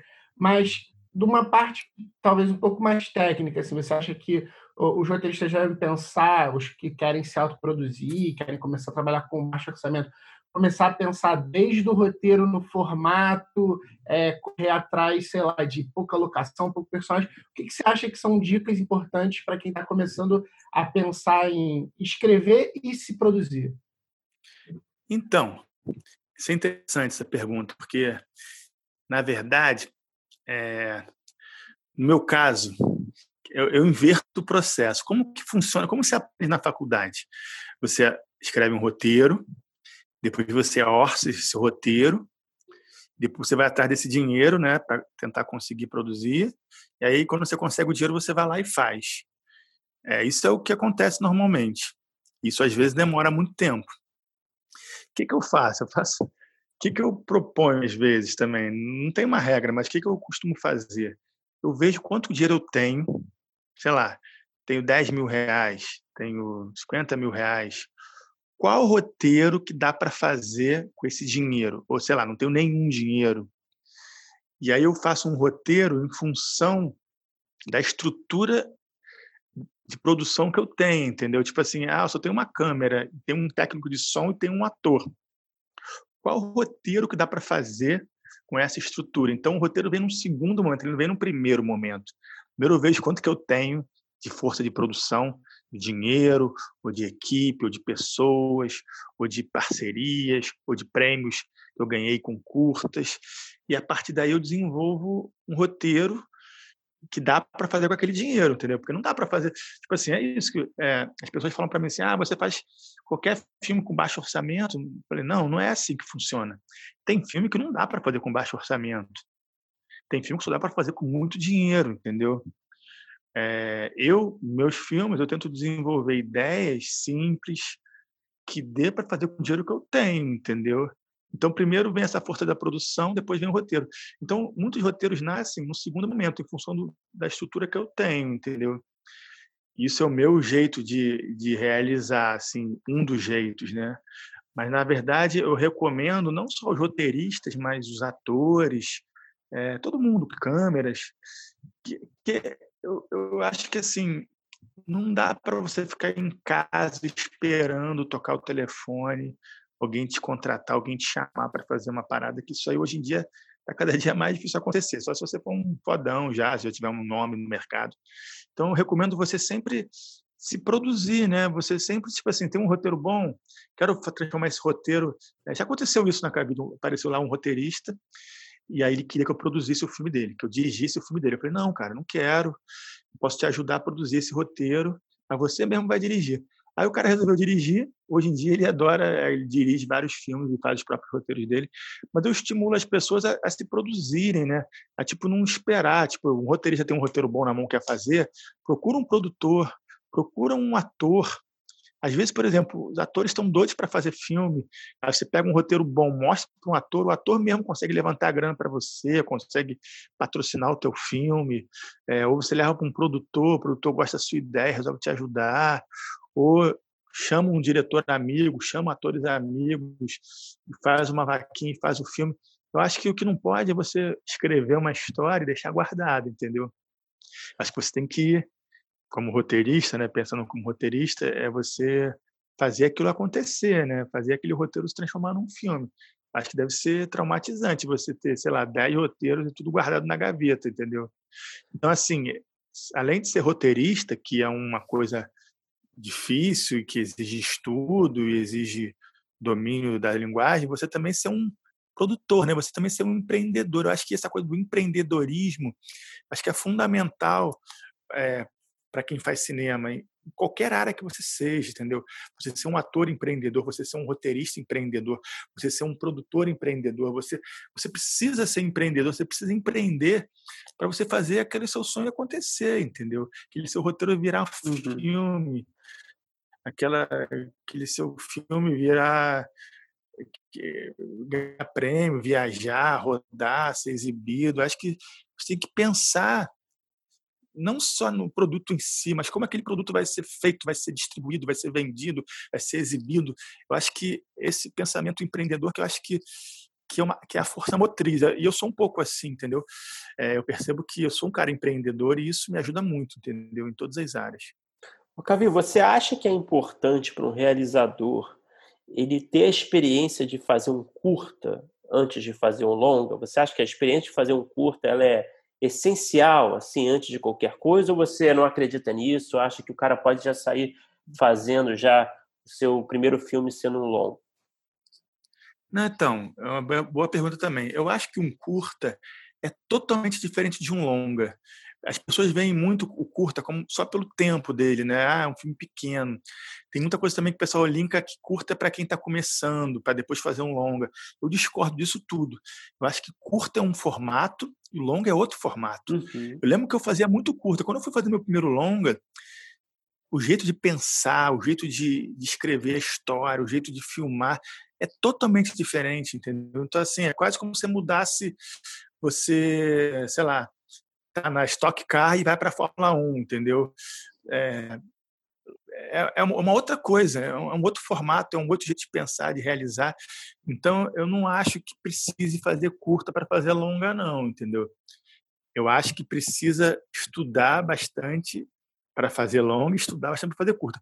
Lógico que o curta, a vantagem do curta que ele é mais barato, que ele é mais rápido de fazer. Você pode se arriscar mais do que o longa. Por exemplo, você consegue fazer um curta com, sei lá, mil reais. Você não consegue talvez fazer um longa com mil reais. Uhum.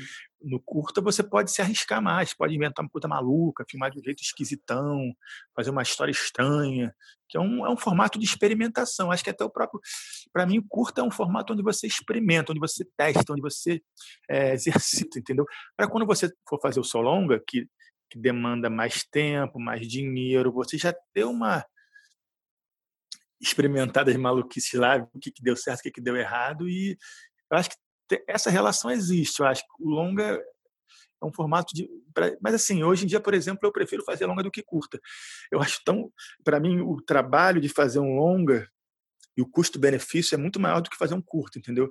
Eu gasto, sei lá, dois, três dias para fazer um curto e gasto dez dias para fazer um longa. Sendo que um longa eu consigo vender por 100 mil, curto eu vendo por 2 mil. É, então, assim, um retorno financeiro, retorno midiático, retorno para a produtora é muito maior com longa uhum. do que uhum. com curta. Mas é, eu acho que eu senti isso na pele, assim. Quando eu fui fazer um longa, é totalmente diferente do curta, assim. Própria essa coisa de pensando até no roteiro, né? Tem curta que não tem o longa tem aquela coisa início, meio fim, né? Você desenvolve o personagem, tem um conflito e tal.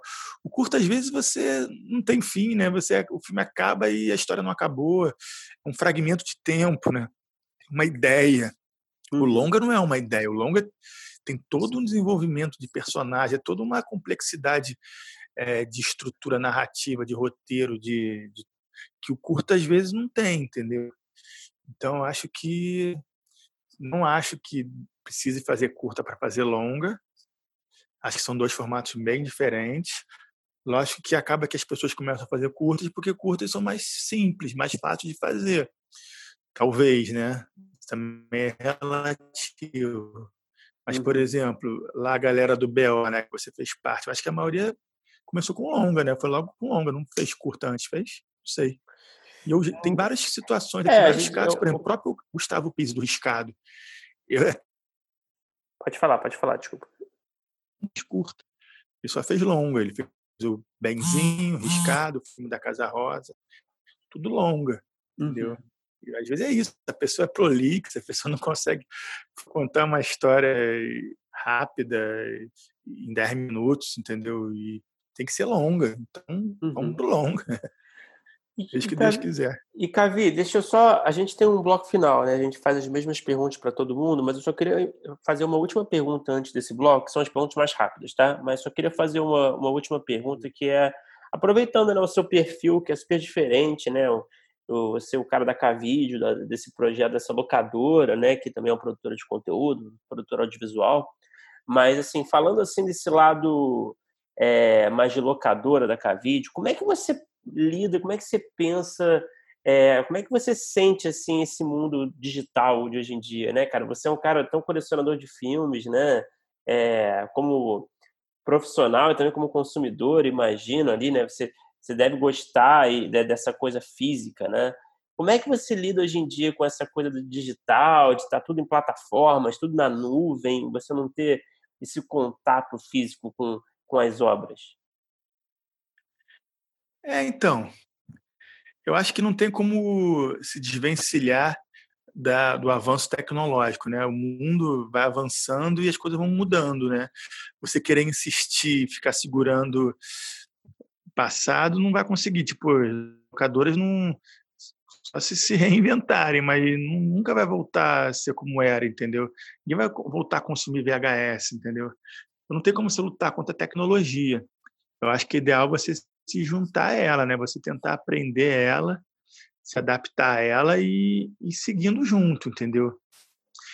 Eu acho que o cinema está muito ligado à tecnologia. Você vê, quando chega a câmera digital, é, o cinema se transforma, né? Pelo menos lado econômico, por exemplo, há uma democratização gigantesca. Pessoas que nunca poderiam fazer cinema começam a fazer cinema. O cinema deixa de ser uma coisa de rico. O pessoal da favela consegue filmar. E aí, isso na, pensando em filmar, né? Pensando também em exibir, por exemplo. Tem os cineclubes, tem os projetores digitais, agora tem essas plataformas, né? tem o YouTube, tem a internet, tem o vídeo on demand agora tal. Eu acho que a tecnologia sempre vem para facilitar a vida, para aumentar as possibilidades. Lógico que às vezes você acaba tendo que que, que, a, que a força financeira também termina com um hábito por causa do dinheiro, né? Às vezes, tipo, a própria indústria para de fabricar uma câmera, para de fabricar DVDs, por exemplo, para a partir de agora vai ser isso. Então tem uma ligação muito forte econômica também essas transformações todas. Mas acho que a gente tem que ir se adaptando. A gente, eu que por exemplo sou metido a querer lançar filme, distribuir filme, eu não posso ficar pensando como há um ano atrás. Um ano muda tudo, entendeu? Por exemplo, agora, com essa quarentena, já está mudando tudo, os hábitos, entendeu? É, infelizmente, às vezes é isso, a tecnologia muda, o fato da, dessa quarentena já está mudando o hábito das pessoas, não sei como é que vai ser os cinemas agora, depois quando voltar, entendeu? Então, todas essas, essas coisas que vão acontecendo, que essas mudanças que vão acontecendo ao longo do tempo, vão mudando os hábitos também das pessoas. Por exemplo, a minha filha, ela vê tranquilamente filme no, no celular dela, sem problema nenhum. Ela não sente falta nenhuma de ir ao cinema, entendeu? É, eu, por exemplo, acho temeroso ver um é. filme fodão assim no celular, assim, eu quero ver no cinema, mas ela não tem problema nenhum com isso. Ela vê a Maradona e para ela tá ótimo, entendeu? Então assim, a tecnologia vem sempre vem às vezes muito, muito dos casos para ajudar, é, mas às vezes também a gente deixa de fazer coisas que são super legais e mas aí o que vale também é essa, esse poder financeiro, né? Essas tecnologias, essa grana que isso rende. E você tem que estar sempre, você como realizador, como empreendedor, tem que estar sempre ligado nas novas coisas e tentando se adaptar a elas. Vou dar um exemplo. Eu nunca tinha feito um live na minha vida. E aí quando eu lancei essa mostra com a vídeo online, aí todo mundo ficava querendo saber sobre mais sobre o filme, fazia perguntas. Aí eu moleza, né? Ridículo isso que eu tô falando, mas eu efetivamente entendi como é que funcionava e fiz meus primeiros lives agora na quarentena e tive que todo dia fazer um live para divulgar os filmes que eu estava lançando e tal. E já comecei a perceber a força que aquilo tem, quantidade de pessoas que alcança, e aquilo depois fica gravado, pode ser visto depois, é um registro, e já estou começando a desenvolver já algumas ideias em cima disso. Então, assim, é tentar aproveitar o máximo possível essas tecnologias para para o seu objetivo, né? Para fazer filme, para divulgar filme, uhum. para lançar filme. Eu acho importante. Cavi, para fechar aqui a nossa conversa, aqui que está ótima, é esse bloco final que eu comentei agora, né? A gente tem algumas perguntas finais. Vamos lá. Qual é o melhor? Eu vou abrir para você, que você não é só um roteirista, você é diretor, produtor, realizador, então vou abrir um pouco a pergunta. Qual é o melhor é, trabalho que você executou, assim, que você sente executou? Qual foi? A gente geralmente pergunta qual é o melhor roteiro que você escreveu, né? Mas qual é o melhor, seu melhor projeto, seu melhor filme como realizador, na sua opinião?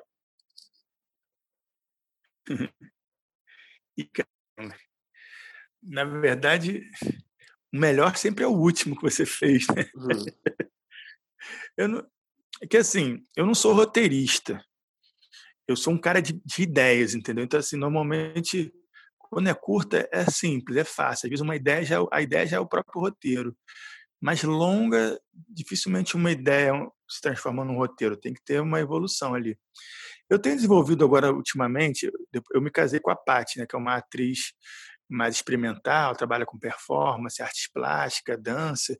Eu tenho desenvolvido um método com ela que ela tem achado bem interessante. Meus últimos quatro longas foram assim, que é um, é um método muito parecido com o que o pessoal faz com teatro, que é uma coisa meio do, de, de criando uma, uma criação coletiva. Assim, você tem uma ideia, aí você pensa uma cena, e você fala para as pessoas da cena, aí você conversa, debate, e aí você vai você, aí você vai desenvolvendo o roteiro, encontros, em, em, às vezes você filma uma cena, aí não ficou boa, aí você muda o seu roteiro. É um processo criativo meio que vai se, vai se fazendo, o roteiro vai nascendo, ele não tem um roteiro antes assim de começar a fazer. O roteiro vai surgindo ao longo do processo, é uma coisa diferente, mas está dando super certo. Eu tenho feito muitos filmes, olha que loucura. Eu viajo, eu viajo muito assim para festival com a Paty. Aí a gente filma cenas em lugares específicos. Por exemplo, estou fazendo um filme de vampiro agora. Ela foi para Portugal. Aí, eu, aí, tinha um castelo lá. A gente fez uma cena dentro desse castelo. É, fizemos, filmamos. Aí eu fui para uma igreja toda feita com ossos de pessoas lá em Évora. Filmamos outra cena lá. Aí eu filmei uma cena meio ela sendo exorcizada assim na rua, assim num lugar de noite, meio sinistro lá em Lisboa. Não tinha roteiro nenhum. A gente chegou, voltou para o Brasil, começamos a pensar uma história que desse para usar essas cenas que a gente já tinha filmado. Ou seja, olha que loucura. A filmagem vem antes do roteiro, cara. É um método muito doido. Olha esse processo. Mas tem dado aí. certo, cara. Demais. Eu fiz, eu fiz o, eu fiz o filme é, Salto no Vazio, assim. Eram, eu tinha uns 50 videodanças eu queria, o que, que eu vou fazer com esses videodances? Vou jogar fora? Ninguém queria ver, nenhum canal de televisão queria comprar. Eu criei um roteiro para poder usar esses videodances dentro do filme, entendeu? Transformar aquilo num, numa linguagem narrativa para o filme, entendeu? Então, assim, é meio doido isso, né? Tipo, a imagem vem antes e o roteiro vem depois. Mas uhum. é um processo meio doido, mas que rendeu aí já alguns filmes. Eu, eu fiz agora o Fado Tropical, filmei em Lisboa, filmei o Reviver no, é, são Luís do Maranhão, filmei agora esse do Vampiro eh, em Portugal. A gente chama filmes de viagem, que é, são filmes que a gente vai construindo, vai fazendo, viajando, vai viajando e vai filmando. E essas filmagens são fragmentos de um futuro filme que a gente ainda vai elaborar ele fazer, entendeu? Então, assim, é um filme, chama de filme. Por exemplo, esse filme que eu estou fazendo agora da quarentena, chama de filme processo eu fico esperando as pessoas gravarem os seus vídeos em casa e mandar para mim. Do, do que eu recebo de vídeo dessas pessoas, eu elaboro um roteiro e crio esse filme quarentena, entendeu? Tipo assim, eu nunca sei o que, que vai vir, nunca sei que, que vídeo vai. Por exemplo, quando chega um vídeo novo aqui de alguém que está fazendo, eu vou logo ver e já tento pensar, entender onde que ele pode entrar, como é que ele vai entrar dentro do filme como um todo. Então, assim, eu fico dependendo do, da, dos vídeos mandados pela galera para efetivamente depois poder criar. Uhum. Um documentário também é um pouco assim, né? Às vezes as pessoas filmam, filmam, filmam, filmam, e aí depois tenta com aquele material filmado criar um roteiro, né? Talvez venha um pouco do documentário isso às vezes. Não tem um roteiro fechado, tem uma ideia. Uhum. E a partir do que você conseguiu fazer, você desenvolve o roteiro. Mas eu tenho feito isso e tem sido muito legal assim essa coisa colaborar, esse meu grupo, né? Eu formei um grupo aqui de pessoas que, que gostam de, de criar, uma pessoa do teatro, outra pessoa da dança, uma pessoa que é roteirista, outra pessoa que é um psicólogo, e a gente senta numa mesa e começa a discutir um assunto, uma cena, e vai escrevendo um roteiro junto. Então a sua resposta oficial doido, mas... seria, seria esses últimos trabalhos que você tem feito, como os melhores, talvez. É, que é, você tem, por exemplo, cada você desculpa não responde sua pergunta, mas eu acho que é isso. Cada fase da minha vida, eu tenho, eu sou uma pessoa diferente. Por exemplo, se você pensar qual o filme melhor filme da sua vida, qual a melhor música? Sei lá, um ano atrás a minha melhor música, eu estava ouvindo muito música popular brasileira. Hoje em dia eu estou ouvindo música experimental. Então hoje eu ia falar de uma música experimental. Um ano atrás eu falaria de uma música brasileira. Mesma coisa, melhor filme, mesma coisa, melhor projeto feito. Quando eu estava fazendo Cidade de Deus, para mim era o melhor filme que eu estava fazendo. Quando eu estava uhum. fazendo Riscado, para mim era o melhor filme que eu estava fazendo. Agora eu estou fazendo esse filme Quarentena, é o melhor filme que eu estou fazendo. É. Lógico que assim, se você no futuro olhar para trás e você pode avaliar, falar assim, ah, isso aqui eu gostei muito, isso aqui deu muito certo, isso aqui não deu tanto certo, isso aqui foi legal por um lado, foi ruim por outro, isso aqui eu ganhei dinheiro, mas foi uma merda, isso aqui foi não ganhei dinheiro nenhum, mas a crítica adorou. Então assim, sinceramente para mim é muito difícil, assim, eu não, não poderia te dizer o melhor filme que eu fiz. Uhum. Não sei. Tá. É, só para eu entender melhor, que eu fiquei até um pouquinho com dúvida. Esse da quarentena, é, ele tá. Ele, as pessoas estão te mandando relatos mais documentais ou elas estão criando personagens de quarentena? Eu fiquei até um pouco na dúvida com você falando. Então, isso que é o maneiro. Como eu estou trabalhando com pessoas muito diferentes, tem uma performance que ela, ela se grava, ela só manda as cenas dela no banheiro sendo sufocada.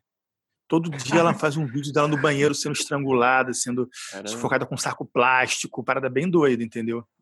Tem uma outra pessoa que é um vídeo artista que só filma árvores. Então a quarentena dele é feita de árvores. Cada um cria, faz a sua quarentena como. Lógico que tem uma coisa performática, lógico que tem uma coisa ficcional ali. Mas o legal é isso, cada um se expressa de uma forma, entendeu? Tem aquele tem aquela, aquele, aquele depoimento tradicional da câmera filmando ela, ela falando para a câmera, ah, hoje eu fiz isso, isso, isso. Tem outros que, por exemplo, botam a câmera em cima da mesa e, e, e ficam brincando com um cachorro, entendeu? Desenvolve uma cena ali de. É, e aí a gente, essa mistura, por exemplo, teve uma, uma garota que é uma atriz, ela criou uma sketch chamado é, Panelaço News todo dia ela, ela, ela cria uma sketch falando o diário do panelaço, o que, que o Bolsonaro está fazendo, que merda que ele fez daquele dia tal. Então ela criou uma sketch, ficção, lógico, como ela se fosse uma repórter, e ela faz um piadas em cima do panelaço e em cima do Bolsonaro, entendeu? É o que ela está querendo mostrar para gente. A gente está aceitando tudo que o pessoal manda. Lógico que, assim, às vezes a parada é muito ruim, né? Ou não encaixa na história que a gente quer contar aqui, a gente acaba não usando. É, mas às vezes a gente aproveita isso, a gente mistura ficção, documentário, performance, tem de tudo. Eu acho que isso que é o legal desse filme. Cada personagem tem um estilo, a gente não determina como tem que ser. O cara, o objetivo dele é mostrar assim, como está sendo a sua quarentena, o que, que mudou a sua vida, é isso. E aí o cara manda o que ele quer. Tem gente que manda tocando música, tem gente que tem um garoto que é meio jornalista, ele vai para a rua entrevistar as pessoas na rua. É, tem de tudo. Pô, legal, hein? Pô, muito legal. E, Cavi, é, dando sequência aqui, qual é o pior trabalho que você já realizou? Cara, o pior trabalho, na verdade, é quando você. É, eu, eu, faço, eu tenho uma relação muito grande com a pessoa física, né? Tipo assim, às vezes eu escolho um projeto não pelo melhor projeto, mas pela pessoa que está fazendo aquele projeto, sabe? Eu, eu, sou muito mais pelo lado humano do que pelo lado técnico. Eu produzi várias pessoas que não são muito boas, mas que são pessoas muito legais, muito generosas, muito amigas. Então eu vou muito por esse lado.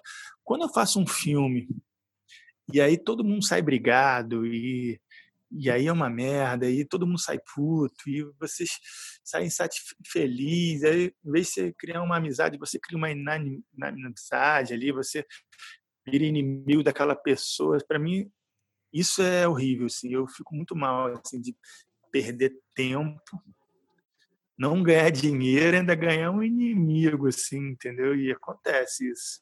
Você briga, quando você briga no meio do processo, o cara quer te processar, não sei o que e tal, aí vai e volta, o cara é maluco, o cara, entendeu? Então, assim, para mim, os piores filmes são quando.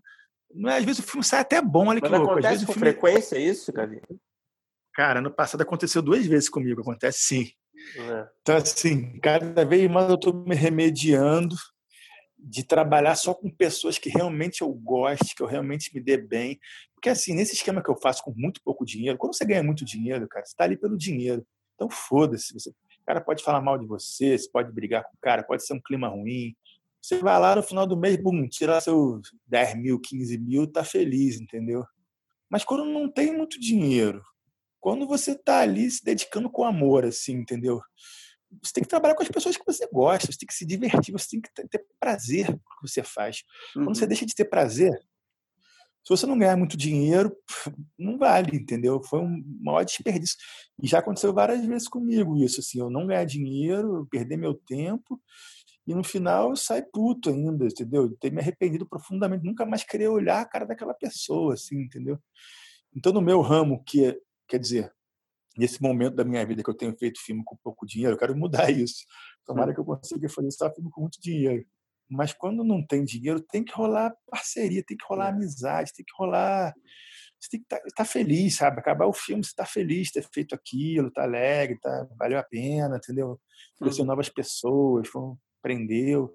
Quando isso não acontece, pô, você pô, já não está ganhando ainda vai ficar puto, ainda vai ter estresse, entendeu? Então, para mim, os piores filmes são esses filmes que você. É, não se dá bem com a pessoa, uhum. que não, não rola, ou que no final do processo você ganha um inimigo em vez de um amigo ou um parceiro, entendeu? Uhum. Isso acontece bastante, cara. É difícil, assim, sabe? Eu, eu, vejo que cada vez mais o, cara fazer cinema ele tem que ser tipo um psicólogo. Uhum. Eu, como produtor, cara, me vejo o tempo todo apaziguando egos, apaziguando brigas, é, tendo que lidar com pessoas malucas, pessoas sem noção.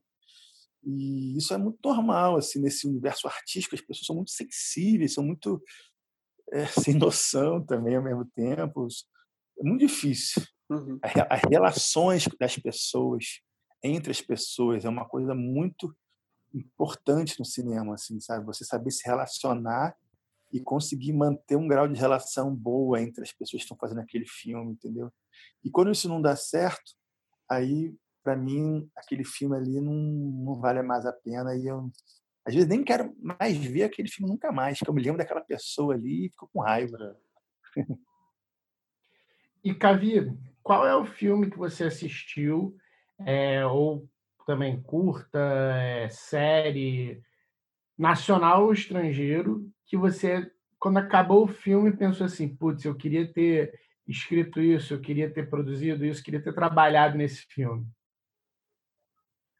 É, já senti essa sensação algumas vezes de tipo acabar o filme, caraca, que foda! Queria ter feito esse filme. Um dia eu quero fazer um filme como esse. Mas agora eu fui pego de surpresa, engraçado.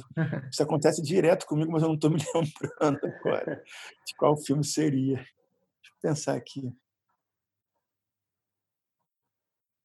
É, talvez fazer uma listinha assim, rápida, assim, um top 3, assim, talvez, de filmes que te marcaram, sei lá. É, por exemplo, Céu de Sueli do Carim. Filme que eu, porra, achei muito maneiro. Uhum. Cidade de Deus. É, Scorsese, sabe? Os filmes do Scorsese são filmes assim, principalmente os mais antigos, assim, Bons Companheiros, tal.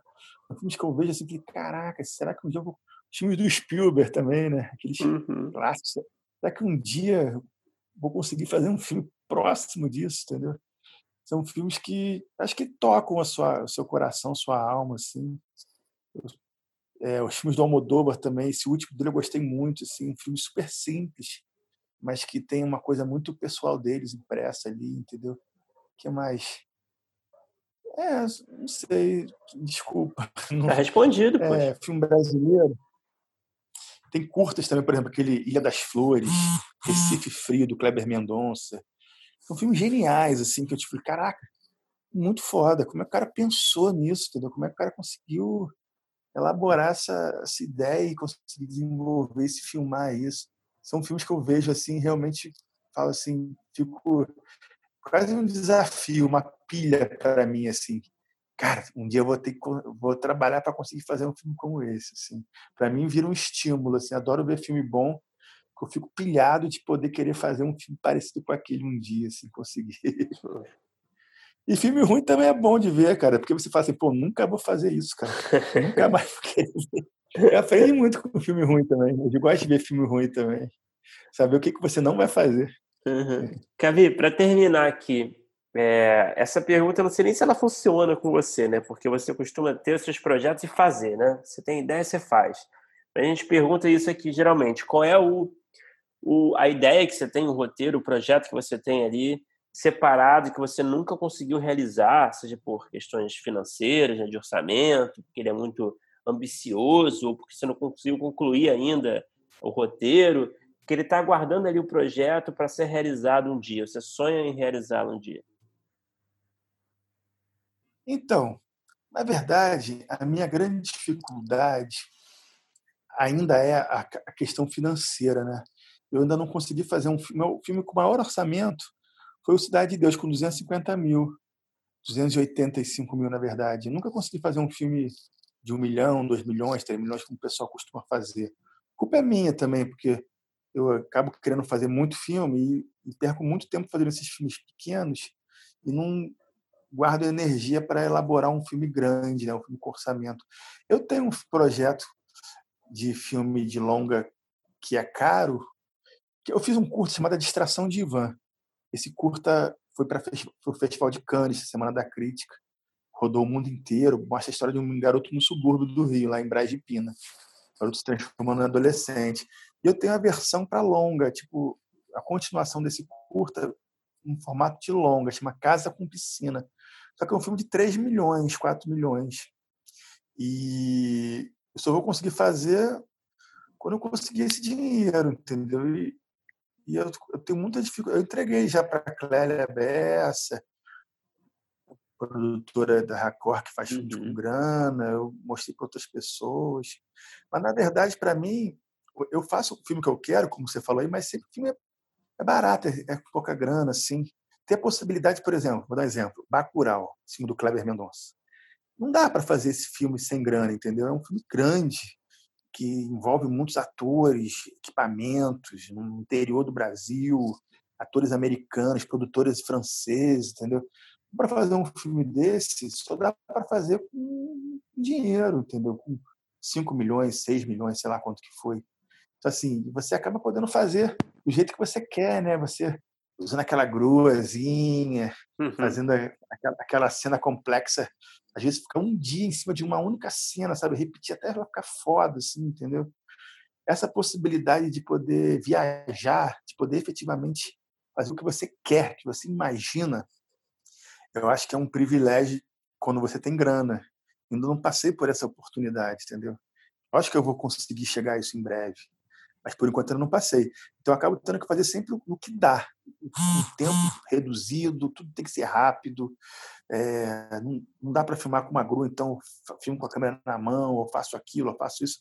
Então para mim não é não é um projeto específico, é a possibilidade de poder fazer um filme com calma, com pagando todo mundo, é, que eu possa fazer um plano ultra mega mirabolante, consiga realizar ele é, com a ajuda dos técnicos, com a ajuda do fotógrafo, com a ajuda da maquinista, com a ajuda. Então, assim, é, um, é, um... é engraçado que é contradiz tudo que eu falo, né? Porque eu faço só filme com pouco dinheiro, gosto de fazer esses filmes, faço muito filme, mas eu acho que essa oportunidade de, de fazer o que você quer, do jeito que você quer, com o tempo que você quer, então é isso, é tentar fazer um filme de arte, né, um filme autoral, mas que tenha estrutura, que possa ser feito com calma, com carinho e todo mundo feliz e fazendo com a melhor forma possível. Eu tenho esse projeto desse longa aí, Casa com Piscina, mas eu provavelmente vou ter outros em breve aí. E o meu sonho é esse, é poder fazer um Bacurau da vida, um filme desses que, que a gente possa viajar, né? Quero botar um disco voador, quero botar um, uma bomba explodindo aqui, quero hum. explodir esse carro aqui, quero não sei o quê. Deve ser muito maneiro, né? Imagina fazer aqueles filmes de Hollywood, de ação, foda. Fazer um Star Wars. Imagina dirigir um Star Wars. Deve ser incrível. Perfeito, Cavi. Pô, demais, cara. Obrigadão por conversar com a gente, cara. Valeu mesmo. Valeu. Pô, foi demais o papo. Obrigadão.